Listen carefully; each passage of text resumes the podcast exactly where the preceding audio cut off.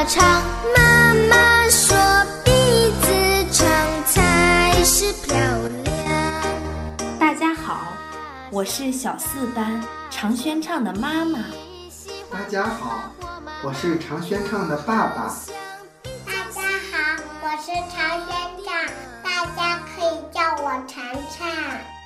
晨晨，你知道什么动物的鼻子最长吗？当然知道了，是大象。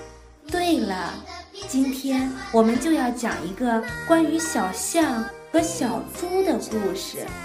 可是，小象的长鼻子折了。啊，不会吧？怎么折了？不要着急，让我们一起来听一听这个故事吧。长鼻子折了。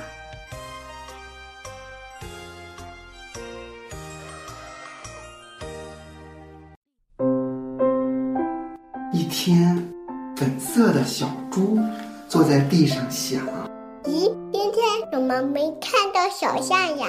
真奇怪。”这时候，小象从后面走过来了。诶，小象的鼻子缠着厚厚的绷带。小象，你的鼻子怎么啦？嗯，我的鼻子折了。你怎么会把鼻子弄折啊？哦，这是一个很长、很搞笑的故事。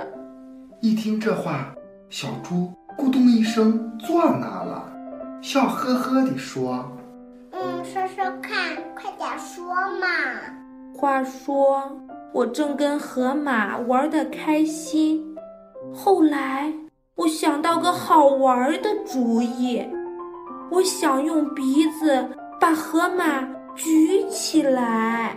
举起来干什么呀？好玩嘛。那好吧。于是我就用鼻子举着河马，把它举得高高的。可是河马太重了，鼻子根本受不了，所以你的鼻子就折啦。不，故事还没有完呢。后来犀牛也来了，犀牛想跟河马玩转圈圈，那你怎么办呢？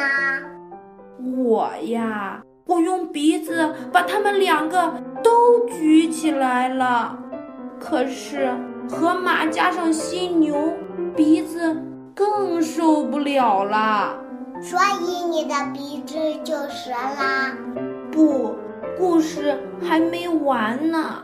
这时候，河马的老姐跳了出来。河马还有老姐呀？对呀，这只河马姐姐可是个大胖妞。她也想玩转圈圈吗？不止呢，他还想弹钢琴。两只河马，一头犀牛，再加上一架钢琴，谁的鼻子也受不了啊！所以你的鼻子就折啦？不。故事还没完呢，我替你说了。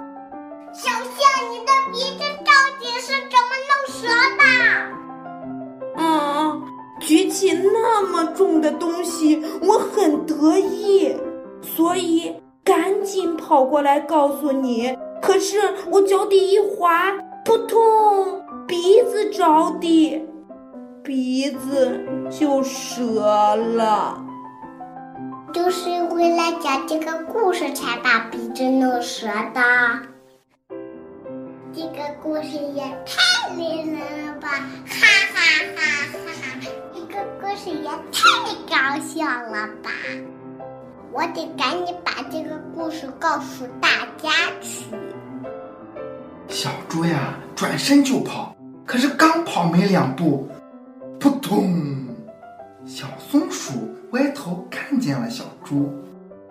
哎，小猪，你的鼻子怎么啦？